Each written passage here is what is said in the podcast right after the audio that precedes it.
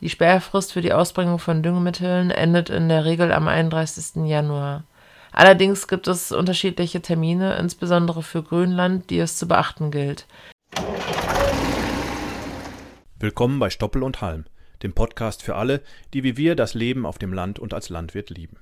Hier treffen wir uns regelmäßig, um über alles zu sprechen, was in der Landwirtschaft wichtig ist. Ob neue Trends, Herausforderungen auf dem Hof oder einfach nur spannende Geschichten aus dem Leben als Landwirt. Dies ist der perfekte Ort für dich, um neue Inspirationen zu sammeln. Aber bevor wir starten, vergiss nicht, dir den Podcast zu merken bzw. zu abonnieren, damit du keine Sendung verpasst. Herzlich willkommen zur 39. Folge von Stoppel und Halm. Heute geht es um die Sperrfristen der Gülleausbringung 2024 und ihr bekommt wieder den Newsflash auf die Ohren. Wir wünschen euch sehr viel Spaß. Und jetzt die wichtigsten Nachrichten für Landwirte aus der aktuellen Woche. Bauernproteste. Die Bauernproteste in Deutschland dauern seit einem Monat an und am 15. Januar demonstrierten die Landwirte erneut in Berlin. Bauernpräsident Ruckwied äußert sich enttäuscht über die Konsultationen mit der Regierung, bei denen es um langjährige Themen ging.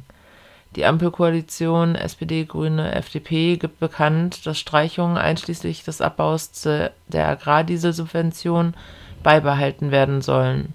Es wird jedoch ein Fahrplan für die Planungssicherheit der Landwirte bis zur Sommerpause angekündigt. Bundesfinanzminister Lindner spricht auf der Kundgebung und verspricht Bürokratieabbau. Er weist darauf hin, dass die Umweltstandards in Frage gestellt werden könnten, aber keine weiteren staatlichen Hilfen aus dem Bundeshaushalt versprochen werden können.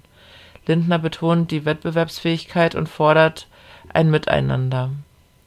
Die Landjugend fordert nicht auf die Ersatzbank geschoben zu werden und übergibt Finanzminister Lindner eine gelbe Karte als Verwarnung. Weitere Redner äußern sich kritisch zu den politischen Angeboten und kündigen weitere Proteste an. Bauernpräsident Ruckwied appelliert an die Bundesregierung, die Streichungspläne zurückzuziehen, um eine faire Lösung zu finden. Die Kundgebung endet und Vertreter der Landwirtschaft sind zu Gesprächen mit der Regierung verabredet. CETA-Abkommen das Freihandelsabkommen CETA zwischen der EU und Kanada hat laut dem Veblen-Institut für Wirtschaftsreform negative Umweltauswirkungen. Nach sechs Jahren vorläufiger Umsetzung zeigt ein Bericht, dass der Handel mit umweltschädlichen Waren und Dienstleistungen deutlich zugenommen hat. Besonders Branchen mit hohem Schadstoffausstoß wie fossile Brennstoffe, Düngemittel, Plastikprodukte, Chemikalien, Metalle und der Tourismus profitieren Kritisiert wird, dass nachhaltige Produktionskriterien in den Handelsvereinbarungen fehlen und es gibt Bedenken, dass CETA Kanada und der Wirtschaft ermöglicht, gegen europäische Umwelt- und Verbraucherschutzgesetze vorzugehen. Der Einsatz von Hormonen in der Mast in Kanada wird weiterhin erlaubt. Das Institut fordert eine Kursänderung und betont, dass Umweltauswirkungen und Produktionsbedingungen stärker berücksichtigt werden sollten die Vereinbarungen zum Investitionsschutz, insbesondere in umweltschädlichen Bereichen, sollten laut dem Institut beendet werden. Eine Zwischenbewertung des Abkommens ist für dieses Jahr geplant. Kompromissbereitschaft nach Bauernprotesten am Montag in Berlin. Am Höhepunkt der Bauernproteste in Berlin unterbreitet Bundesfinanzminister Christian Lindner den Landwirten ein Angebot Lindner bleibt beim Agrardieselkompromiss der Bundesregierung hart, schlägt jedoch vor, Agrardiesel gegen Bürokratieabbau zu tauschen. Er betont, dass mit dem Auslaufen des Agrardiesels auch Belastungen für die Betriebe schrittweise abgebaut werden sollen. Lindner stellt dabei verschiedene Maßnahmen zur Disposition, darunter eine Dauerlösung für die Tarifglättung der Einkommenssteuer, die GAP-Stilllegung von 4 Prozent neue Züchtungsmethoden und die Erhaltung von Biokraftstoffen. Er schlägt vor, die Tarifglättung wieder einzuführen und prüft die Möglichkeit einer steuerfreien Risikoausgleichszulage. Lindner fordert die Diskussion über Agrardiesel hinaus und stellt die Flächenstilllegung in Frage. Der Bauernverband gibt der Bundesregierung bis Donnerstagabend nach der Haushaltsbereinigungssitzung Bedenkzeit und droht mit weiteren Protestaktionen, falls die Forderungen nicht erfüllt werden die Ampelparteien kündigen einen Maßnahmenkatalog für die Landwirtschaft noch in dieser Woche an. Neue Studie zum Höfesterben.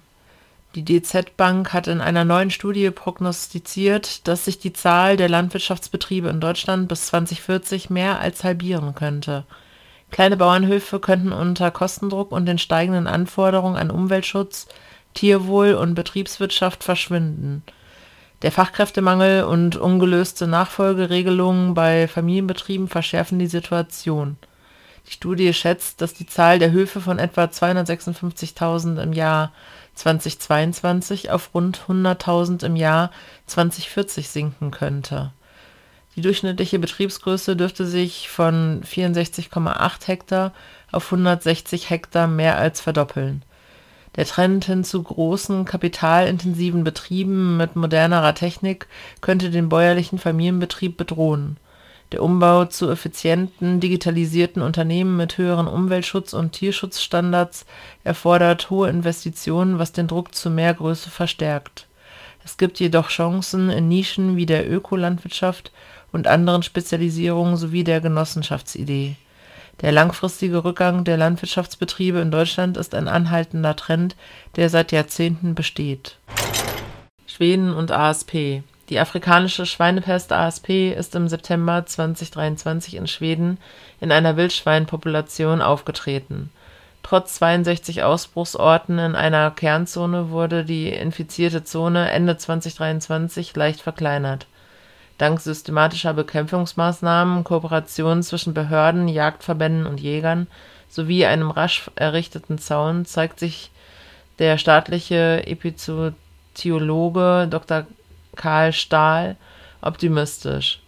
Die geringe Wildschweinpopulation und ungünstige geografische Bedingungen haben zur Eindämmung beigetragen die ASP-Ausbreitung wurde möglicherweise durch Jagd und geografische Faktoren in den Randgebieten des betroffenen Gebiets verlangsamt. Schweden plant, Wildschweine weiter zu jagen, nach Kadavern zu suchen und möglicherweise Hunde einzusetzen, um bis Ende 2024 ASP-frei zu sein. Als wahrscheinliche Ursache wird eine Mülldeponie in der Nähe des Ausbruchszentrums vermutet, die das ASP-Virus über kontaminiertes Schweinefleisch aus einem ASP Genotyp betroffenen Land eingeschleppt haben könnte. IG-Milchbarometer Das IG-Milchbarometer, ein Frühindikator für den Milchmarkt, ist im Dezember gesunken.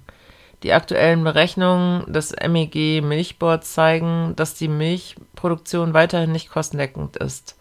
Die Preise für Zukauffutter im Süden Deutschlands sind gesunken und trotzdem gibt es keine Kostendeckung das Barometer basiert auf den Börsenkursen von Butter und Magermilchpulver und soll Milcherzeuger bei der Markteinschätzung unterstützen.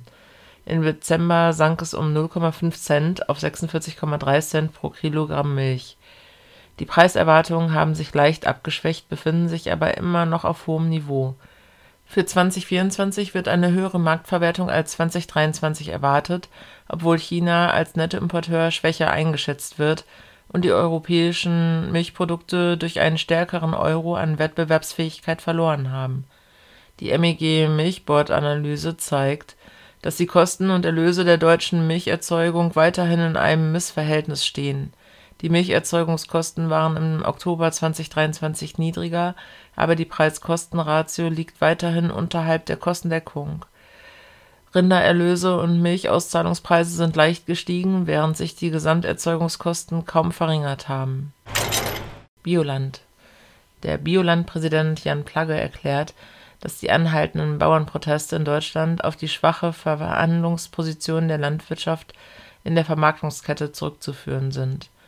Die Unzufriedenheit in der Branche aufgrund unsicherer Perspektiven und unzureichender Erzeugerpreise entlade sich nun auf den Straßen Bioland fordert verstärkte Bemühungen, das Ziel von 30 Prozent Ökofläche bis 2030 zu erreichen. Der Verband stellt auf der Internationalen Grünen Woche vier Forderungen auf, darunter die Umsetzung der EU-Artikel 148 und 210 zur Stärkung der Marktstellung der Erzeuger Zudem wird eine einfachere und unbürokratischere gemeinsame Agrarpolitik (GAP) gefordert sowie die konsequente Umsetzung der Bio-Strategie des Bundeslandwirtschaftsministeriums. Bioland warnt vor einer Lockerung des EU-Gentechnikrechts und betont die Notwendigkeit angepasster Patentrechte und praktikabler Koexistenz und Kennzeichnungsregeln die aktuellen Flächenanteile zeigen, dass viele Länder ihre Ziele für den Ausbau des Ökolandbaus noch nicht erreicht haben, wobei das Saarland mit 20 Prozent führt und Niedersachsen mit 5,7 Prozent am unteren Ende liegt.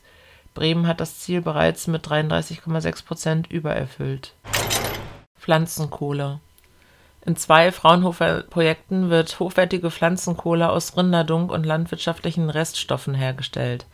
Diese Pflanzenkohle kann als CO2-Senke dienen, Zusatzerträge in der Landwirtschaft ermöglichen und als Bodenverbesserer konventionelle Dünger ersetzen. Die Forschung zeigt, dass die Nutzung dieser Pflanzenkohle als Düngemittel den gleichen Ertrag wie synthetische Volldüngung liefert. Durch das entwickelte thermokatalytische Reformings (TCR-Verfahren) wird hochwertige Biokohle erzeugt, die niedrige Schadstoffgehalte aufweist und als Kohlenstoffsenke dienen kann. Feldversuche zeigen zudem, dass die Pflanzenkohle den Humusgehalt, das Wasserspeichervermögen und das Nährstoffspeichervermögen im Boden verbessert. Die Forschungsergebnisse legen nahe, dass das TCR-Verfahren großes Potenzial für die Produktion biobasierter Düngemittel hat, besonders in Regionen mit Überproduktion von Gülle und Mist Fleischkonzern Vion Der Fleischkonzern Vion plant, einen Großteil seines Geschäfts in Deutschland aufzugeben, darunter die Schließung des Schlachthofs in Emsdeck bis spätestens Ende März 2024. Dieser Rückzug wird als Reaktion auf Überkapazitäten im deutschen Fleischmarkt und anhaltende Verluste in den Jahren 2021 und 2022 durchgeführt. Neben Emsdeck sollen drei weitere Standorte an Konkurrenten, hauptsächlich Tönnies, verkauft werden Insgesamt sind rund 750 Mitarbeiter betroffen. Die Maßnahmen stehen unter dem Vorbehalt des Kartellamts und sollen voraussichtlich im ersten Quartal 2024 abgeschlossen sein. Vion sieht die Restrukturierung als notwendige Anpassung an die Veränderungen im deutschen Schweine und Rindfleischsektor, um Überkapazitäten zu reduzieren und gleichzeitig Tierwohl und Nachhaltigkeit zu fördern. CEO Ronald Lothgering betont die Auswirkungen auf Mitarbeiter, Kunden und Geschäftsbeziehungen, sieht aber die Schritte als notwendig, um das Unternehmen effizienter und flexibler zu gestalten. Windkraftausbau Bayern Die Windkraftgenehmigungen in Deutschland sind insgesamt gestiegen, aber Bayern hinkt hinterher und blockiert den Ausbau. Während andere Bundesländer wie Nordrhein-Westfalen einen deutlichen Anstieg verzeichnen, hat Bayern nur 17 Genehmigungen erhalten und bleibt auf dem letzten Platz Trotz des Ziels, bis 2030 1000 neue Windräder zu errichten, scheint die bayerische Verwaltung den Ausbau zu behindern. Die Wirtschaft zweifelt an der Effektivität der angekündigten Windenergieoffensive der Staatsregierung und kritisiert Verzögerungen in Planungs und Genehmigungsprozessen.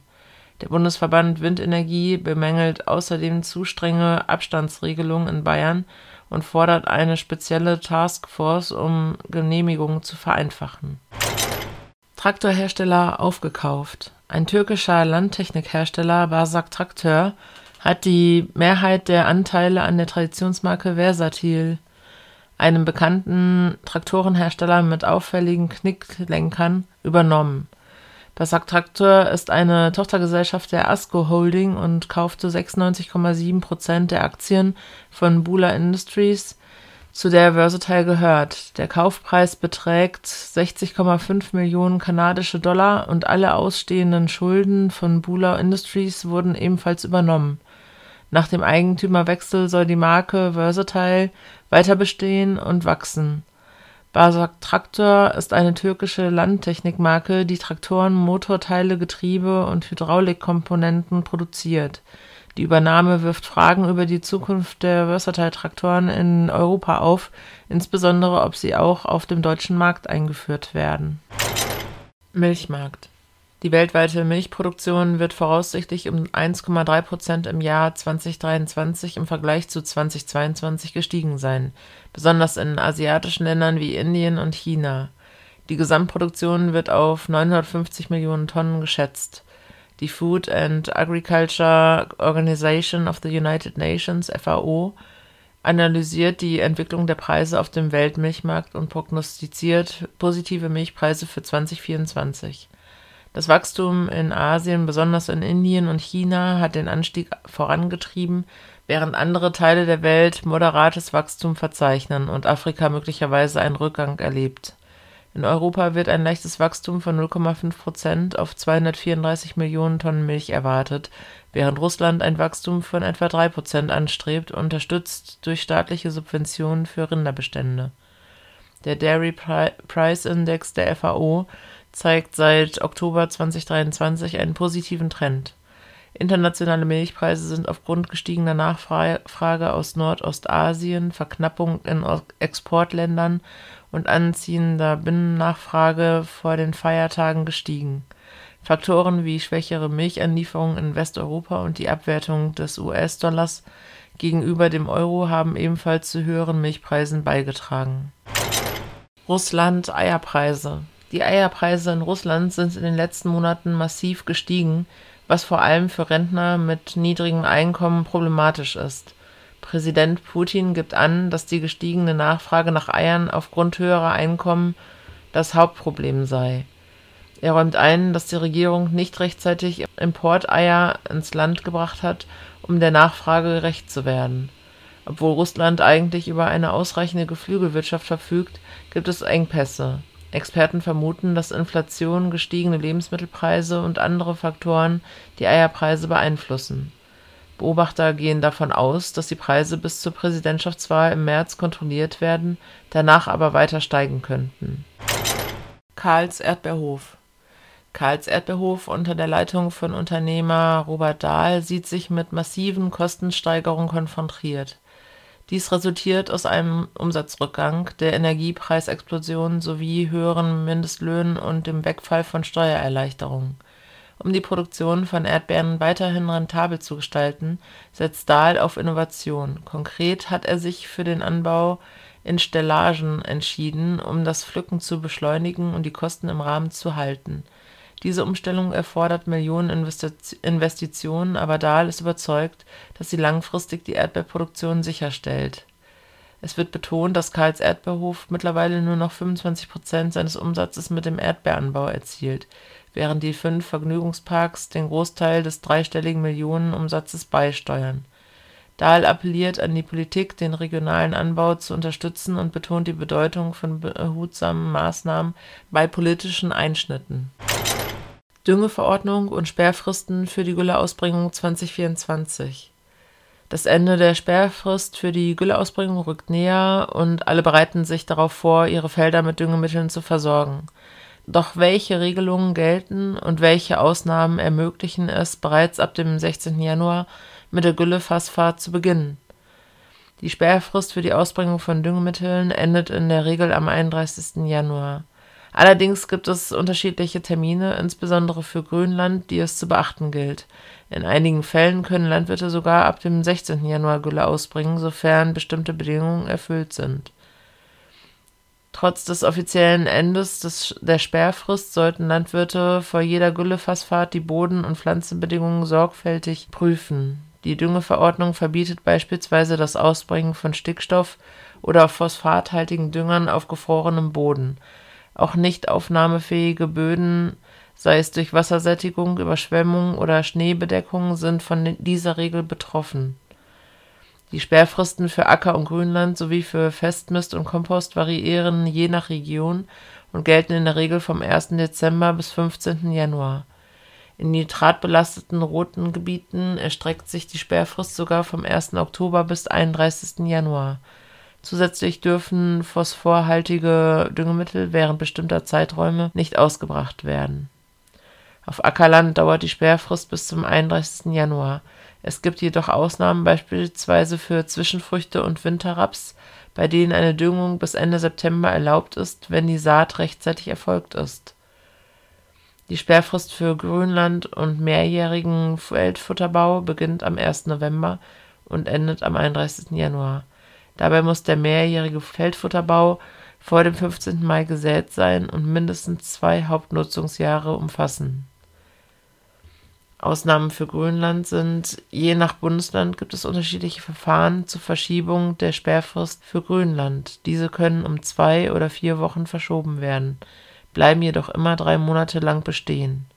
Landwirte müssen Anträge im Herbst stellen und die Genehmigung hängt von den regionalen Regelungen ab Die Anträge für eine Verschiebung der Gülle-Sperrfrist auf Grönland variieren je nach Bundesland, von einzelbetrieblichen Anträgen bis hin zu Allgemeinverfügungen durch Landwirtschaftsministerien sind die Verfahren vielfältig. Unabhängig von Sperrfristen ist das Ausbringen von Düngemitteln auf gefrorenem Boden untersagt, auch überschwemmte, wassergesättigte oder schneebedeckte Böden dürfen nicht gedüngt werden. Frühere Ausnahmeregelungen für gefrorenen Boden einschließlich Festmist von Huf und Klauentieren sowie Kompost gelten nicht mehr. Die Düngeverordnung und die damit verbundenen Sperrfristen regeln präzise, wann und unter welchen Bedingungen die Gülleausbringung erlaubt ist. Landwirte sollten sich daher frühzeitig über die regionalen Bestimmungen informieren und sicherstellen, dass ihre Praktiken im Einklang mit den geltenden Vorschriften stehen. Willkommen beim Markttelegramm für die Kalenderwoche 3. Starten wir mit den Schweinepreisen. Schlachtschweine liegen dieser Woche bei 2 Euro. Das ist ein Rückgang um 10 Cent. Vorher war es noch 2,10 Euro. Ein relativ starker Rückgang. Die Nachfrage bei den Schlachtern ist verhalten. Wir haben ja auch die Nachrichten gehört, dass Vion seine Schweineschlachthöfe äh, an Tönnies verkauft, beziehungsweise teilweise auch die Schlachthöfe dicht macht. Das zeigt, wie schwierig der Markt insgesamt in Deutschland für Schweine, äh, für Schlachtschweine, aber auch für ähm, Großvieh und Rindvieh ist. Ferkel liegen bei 73 Euro VEZG für 25 Kilogramm. Bei Bullen sehen wir einen unveränderten Preis von 4,69 Euro pro Kilo und bei Kühen liegt der Preis bei 3,55 Euro pro Kilogramm laut VEZG. Der Weizenpreis liegt pro Tonne bei 223,75 und die Tonne Mais kostet aktuell 191,75. Das sind leichte 25 Cent mehr als zur Vorwoche. Heizöl liegt bei etwas mehr als 100 Euro, 100 Euro 2 und 22 Cent. Hier ist allerdings der Trend zu erwarten, dass der Heizölpreis sinken wird, denn die Nachfrage ist sehr, sehr verhalten. Allerdings muss man auch dazu sagen, dass die Kosten zur Heizölproduktion durch die Umschiffung des Roten Meeres und des Suezkanals, die ja gerade bedroht werden durch entsprechende Rebellen und viele der Schiffe fahren um das Horn von Afrika, entsprechend deutlich teurere Produktions- und Transportkosten haben. Deswegen müssen wir mal abwarten, wie hier der Preis sich entwickelt. Aber wenn man die Zeitungen sich anschaut, sieht es so aus, als wenn der Preis wahrscheinlich eher fallen wird, als weiter steigen wird. Das war's für diese Woche vom Markttelegramm. Euch ein gutes Wochenende und bis zur nächsten Woche. Und damit verabschieden wir uns für heute von Stoppel und Halm, dem Podcast von Holtmann Saaten. Wir hoffen, ihr hattet genauso viel Spaß beim Zuhören wie wir beim Aufnehmen. Mehr Infos zum Saatgut von Holtmann Saaten findet ihr auf www.holtmann-saaten.de. Und falls ihr Fragen oder Anregungen zum Podcast habt, zögert nicht und schreibt uns eine Nachricht an. podcast.holtmann-saaten.de. Bis zum nächsten Mal und macht euch ja nicht vom Acker. Wir Landwirte werden gebraucht.